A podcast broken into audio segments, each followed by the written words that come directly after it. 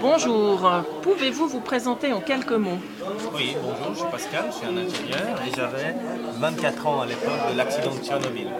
Quelle était la chose la plus importante pour vous à l'époque À l'époque, pour moi, le- la science et la technique euh, était quelque chose d'important. J'avais confiance en- dans toute la technique.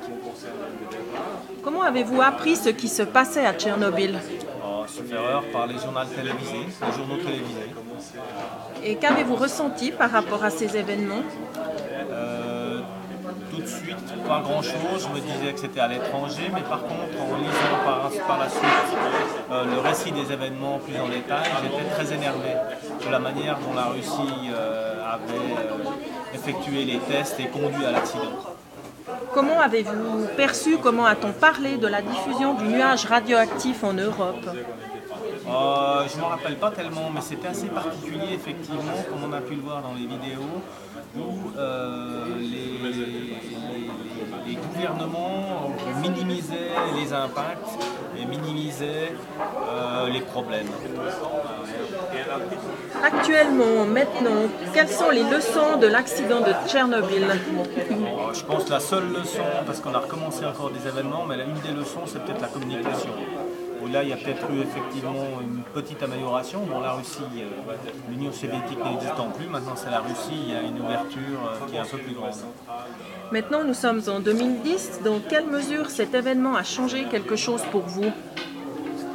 Euh, pour moi, pas grand-chose, si ce n'est qu'il faut qu'on évite d'arriver à ce genre d'accident et pour cela, il faut ne pas être radical dans l'élimination des- du nucléaire, mais par contre essayer de réduire au maximum sa, notre dépendance au niveau de l'énergie et faire des économies d'énergie.